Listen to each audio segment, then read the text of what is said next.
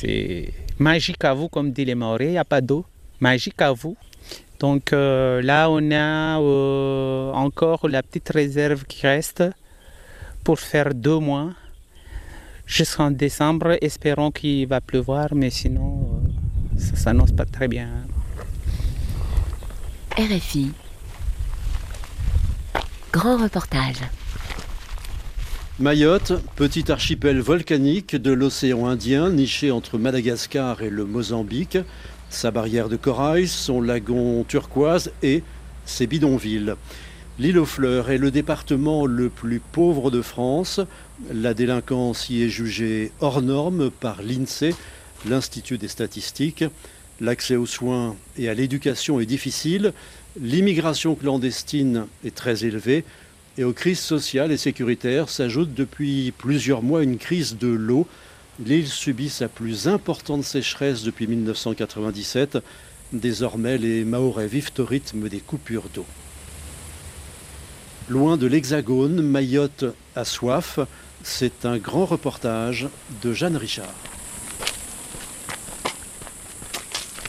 Son eau, Mayotte la puise principalement dans ses rivières et ses deux retenues collinaires des lacs artificiels qui permettent de récolter l'eau de pluie lors de la saison humide. Mais après un an de sécheresse, leurs niveaux sont au plus bas. Le bassin de Combani n'est rempli qu'à 13%, celui de Dzoumonier à 7%. Oulam Chamsidine, président du Conseil scientifique et du patrimoine naturel de Mayotte, vient constater la situation du jamais vu. Moi, j'ai toujours vu de l'eau jusqu'au bout là-bas.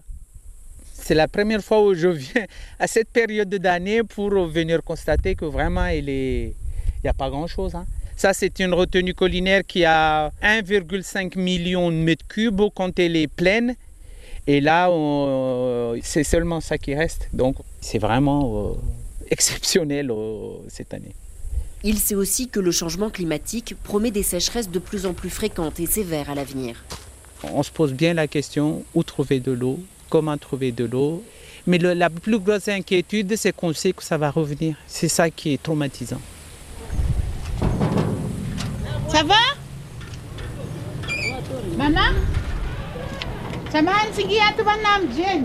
Pour éviter la pénurie totale, les autorités ont mis en place un rationnement strict. Objectif économiser la ressource au maximum. L'eau ne coule plus que tous les trois jours au robinet et encore, seulement entre 16h et midi le lendemain. Bienvenue. Toute une organisation au quotidien. L'eau, il n'y en a pas, il y a de l'eau tous les trois jours. Tous les trois jours, on recueille l'eau pour manger. Tu vois, déjà, j'ai un seau là pour faire, pour faire à manger.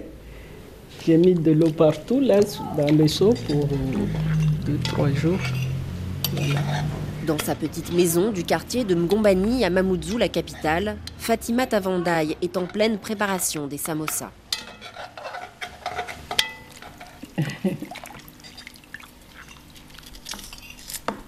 Elle vient d'où cette eau là que vous utilisez pour euh, laver vos légumes?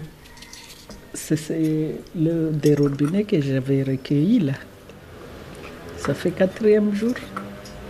Vous n'avez pas peur qu'elle soit accroupie, qu'il y ait des maladies dedans? Ah, on fait avec, hein. on ne peut pas faire autrement.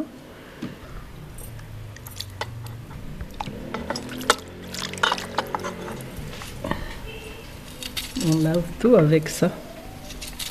Et après plusieurs jours de coupure, c'est bien souvent une eau marron, boueuse, qui coule au robinet. L'Agence régionale de santé estime d'ailleurs qu'elle peut être impropre à la consommation et recommande de la faire bouillir. Bien sûr, on a peur, même se laver, déjà on a peur, mais on, fait avec.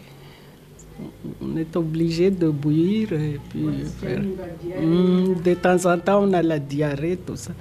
On fait juste pour brosser les dents et faire à manger. Et, mais à boire, on prend l'eau de bouteille. Tous les jours, une bouteille d'eau tous les jours. Si on a des enfants, il faut trois, au moins trois bouteilles par jour. Conséquence, la demande augmente. En magasin, le nombre de bouteilles d'eau est désormais limité en caisse. Et même si le préfet de Mayotte a décrété un gel des prix, pour un pack de 6 bouteilles, il faut parfois compter 12 euros. Un poids supplémentaire dans le budget des familles. Bien sûr, maman, ça pèse. Ça pèse, oui. Ah, c'est difficile parce qu'on n'a jamais vécu cette situation. C'est la première fois qu'on a des problèmes ici. Voilà. À Mayotte, tout le monde n'a pas les moyens d'acheter l'eau en bouteille. 77% de la population vit sous le seuil de pauvreté.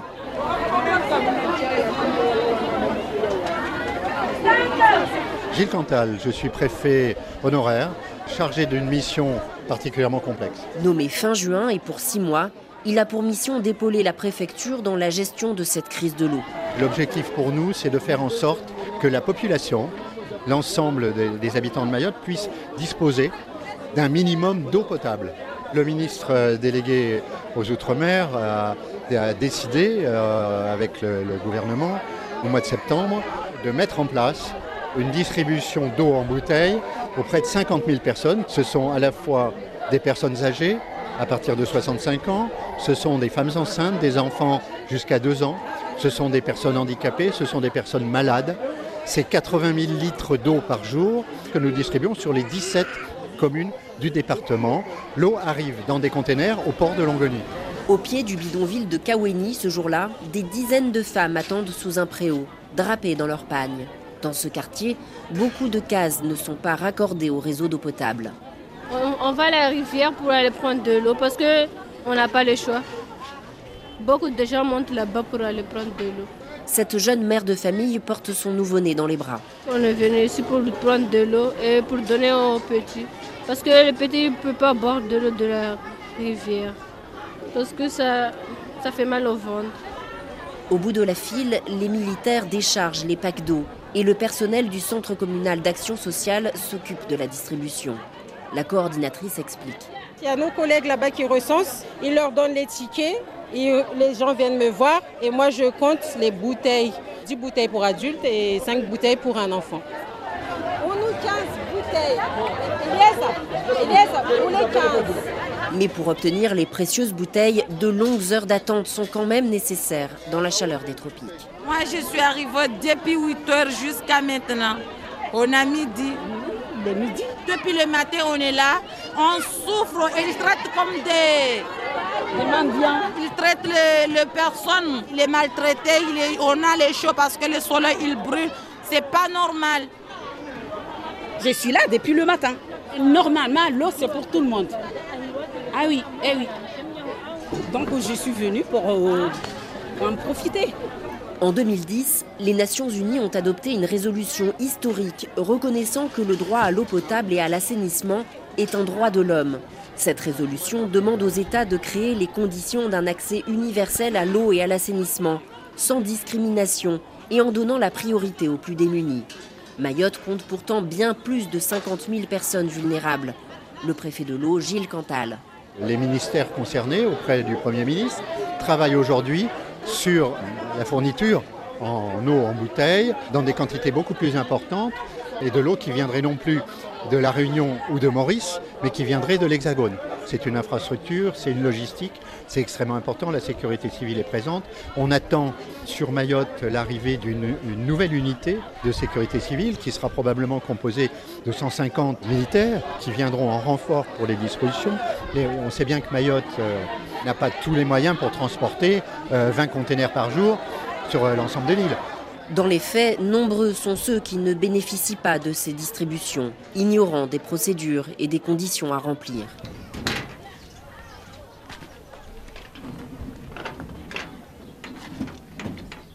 À Kaweni, Nassabia, infirmière libérale, finit sa tournée matinale.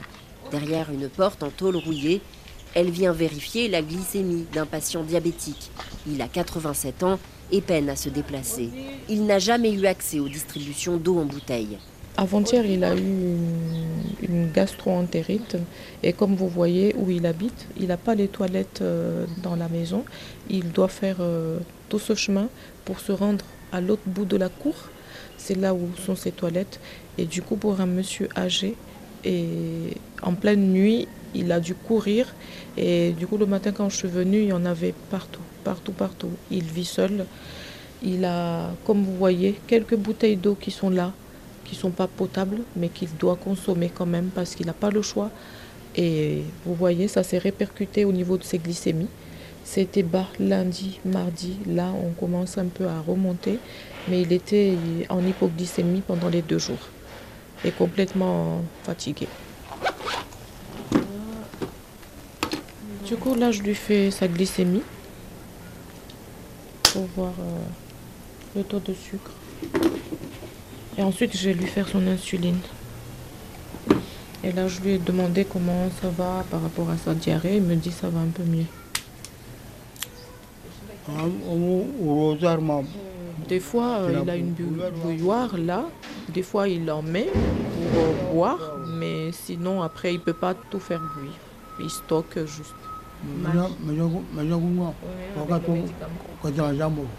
Je viens de lui préciser encore qu'avant de prendre ses médicaments, il doit bien faire bouillir l'eau. C'est dangereux, c'est qu'une personne vulnérable. Et, euh, il a dit, de toute façon, il n'y peut rien, c'est le bon Dieu qui a fait comme ça et il ne peut pas changer les choses. Je sais pas, c'est le Dieu, c'est pas moi. Manque d'informations, manque d'accompagnement et une fois à toute épreuve, de quoi endurer l'inacceptable et s'abandonner à la fatalité. L'infirmière Nassabia termine sa visite inquiète et indignée. Il vit dans des conditions, voilà, pratiquement pas d'hygiène ni de sécurité. Et du coup, c'est, c'est pas évident. Voir des patients comme ça, et après, euh, on doit faire le soin et tourner le talon, et on part pas tranquille en fait. Ça, c'est une poubelle. Regardez, il y a des larves dedans. C'est sa poubelle qui lui sert de réserve pour stocker de l'eau. Je ne sais même pas euh, ce qu'il va faire avec cette eau plein de larves dedans. Je sais pas. Je sais pas. C'est tout simplement pas humain. C'est pas humain. On se dirige vraiment vers euh, une catastrophe sanitaire. Hein.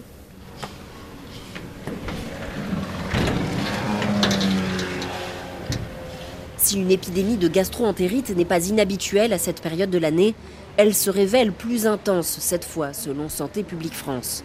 L'agence surveille également les éventuelles épidémies de choléra, hépatite A, fièvre typhoïde et poliomyélite et reconnaît une menace sanitaire importante pour la population mahoraise. Difficultés supplémentaires, les urgences de l'hôpital sont fermées, le personnel est en grève à cause de l'insécurité et du manque de moyens. En plus d'une possible crise sanitaire, Lille risque aussi une crise scolaire. Aujourd'hui, on n'avait pas école. Pourquoi? Parce qu'il n'y a pas d'eau. Devant une école primaire du quartier de Combani, les parents d'élèves s'inquiètent. C'est pas une éducation pour les enfants en ce moment. Il n'y a pas d'école. Il n'y a pas d'eau, c'est la souffrance. C'est vrai qu'on a en souffrance, il n'y a pas d'eau. L'État doit prendre euh, ses responsabilités pour assumer pour nous tous. C'est gâché en fait pour nos enfants. Pour moi, je vois que ma fille n'a pas école pour elle. Bon, on souffre tous, nous les parents et les enfants. Bon. À la maison, on a organisé avec euh, sa maman qu'on fait deux cours. C'est vous qui faites l'école à la maison? Ah Ouais, c'est moi. Ouais, c'est moi. Et voilà, on n'a pas le choix. Parce que c'est ça la vie. Il faut rester calme. Le système scolaire est déjà en souffrance en temps normal, car la population explose. Avec plus de 4 enfants par famille en moyenne, le taux de naissance est le plus élevé de France et l'immigration clandestine reste aussi mal contrôlée. Au final, le nombre d'enfants à scolariser est bien trop élevé par rapport au nombre d'écoles et d'enseignants. Le sujet est sensible. Une maîtresse de maternelle accepte de témoigner sous anonymat. Ce qui a été difficile, c'est que tout le mois de septembre et fin août, parce qu'ici la rentrée fin août, c'est que les élèves venaient et par exemple une heure après, on appelait les parents euh, venez chercher votre enfant, il n'y a plus d'eau à l'école. au lieu de couper l'eau à 16h, par exemple, il l'a coupé à midi. Donc ça, ça a été ce cas-là pendant 3-4 semaines. Et après, on a trouvé un compromis de venir, s'il n'y a pas d'eau, on vient au moins 2 heures. Par exemple, cette semaine, il n'y a que mardi où on a une journée normale. Là, aujourd'hui, jusqu'à demain, c'est 2 heures. Donc 2 heures d'école par jour pour les enfants. Voilà, c'est ça. Alors, c'est essentiel d'avoir de l'eau à l'école, rien que pour les toilettes en fait. Et après, même si on veut faire des activités, la peinture, si un élève est venu qui n'a pas d'eau, bah, il ne pourra pas boire. Enfin, c'est basique en fait, on n'y pense pas quand on en a, mais c'est très basique. Les autorités ont bien mis en place le chemin de l'eau, un réseau de canalisation parallèle qui continue à fonctionner pour les établissements sensibles, écoles, collèges, lycées et centres de soins. Pour les écoles qui n'y sont pas raccordées, des cuves de 1000 litres ont été installées. L'eau n'est pas potable, mais la réserve permet un minimum sanitaire lorsqu'elle n'est pas volée. L'enseignante dénonce une situation intenable. Nous, on n'a pas envie d'enseigner dans ces conditions, puis je trouve que c'est pas digne pour d'accueillir les enfants comme ça. On est quand même dans un département français.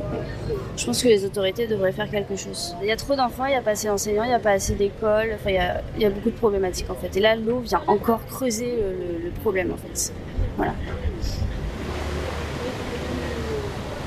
Les Maoris trinquent. Mais comment la situation a-t-elle pu dégénérer ainsi alors que l'île a déjà connu des problèmes d'approvisionnement en eau et des sécheresses par le passé? Safina Soula est une figure militante de l'île. Elle est présidente du collectif citoyen de Mayotte 2018. Ça fait quand même trois ans qu'on est en train de parler de cette crise de l'eau qui va arriver, qui va arriver. Rien n'a été prévu.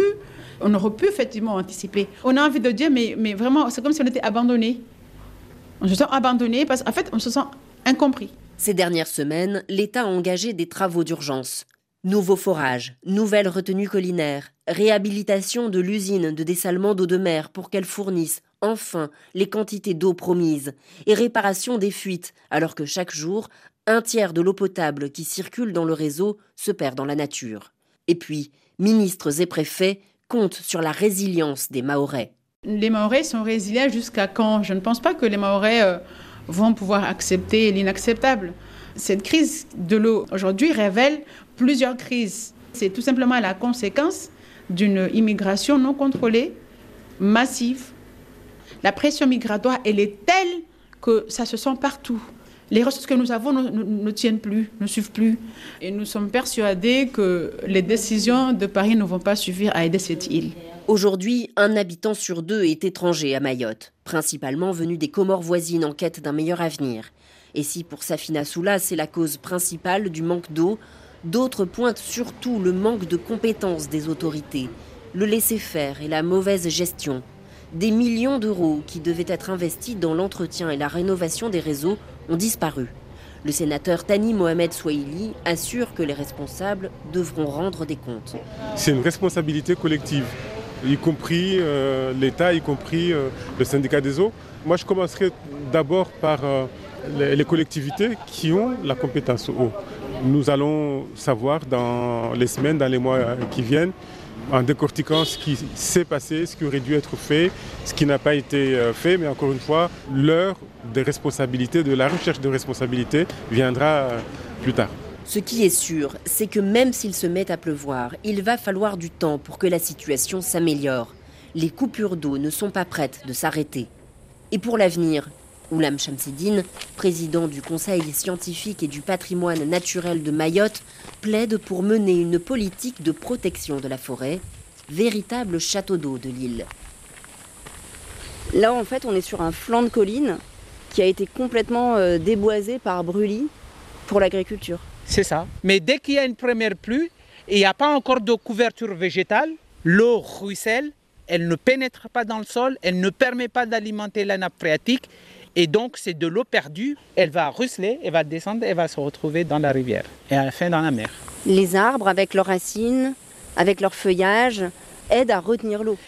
Les arbres aident à la retenir l'eau par leur rigosité pour au moins freiner le ruissellement mais en même temps le fait que les racines descendent en profondeur facilite la circulation de l'eau et donc l'infiltration de l'eau dans la profondeur. Aucune solution ne fera de miracle. Il faudra jouer sur l'ensemble des leviers pour sortir Mayotte de la crise de l'eau.